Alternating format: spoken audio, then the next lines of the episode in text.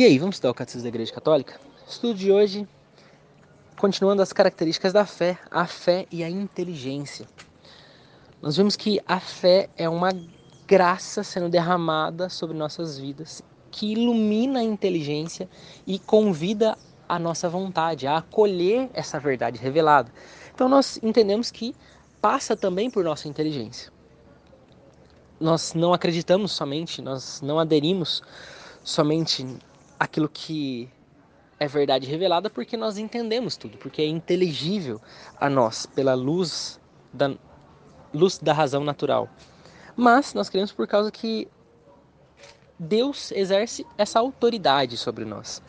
Todavia, se há em nós um mover interior do Espírito Santo, nós reconhecemos essa autoridade de forma interior também, de forma exterior, mas na forma exterior, nós temos provas para que nós acolhamos essa revelação de Deus.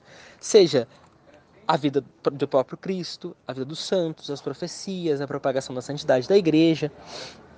Isso constitui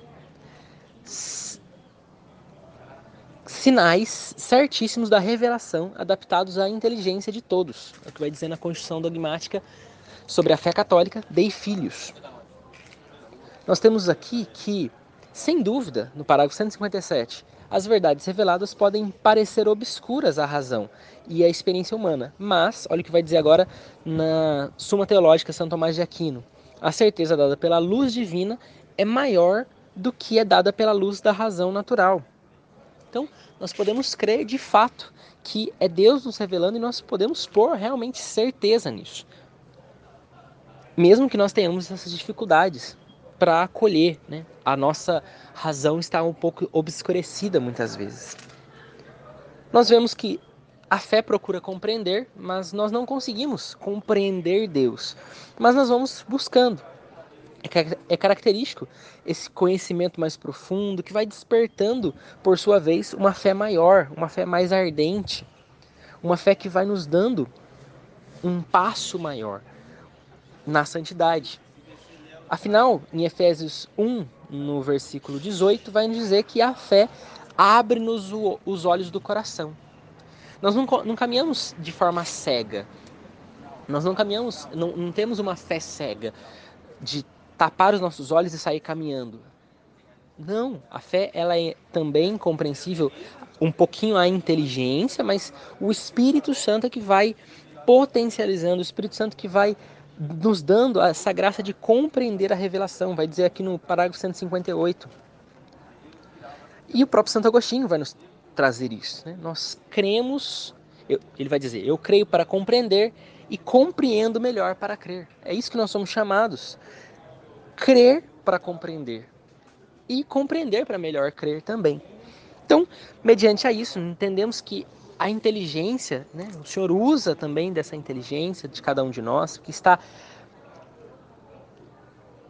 adaptado à inteligência de todos.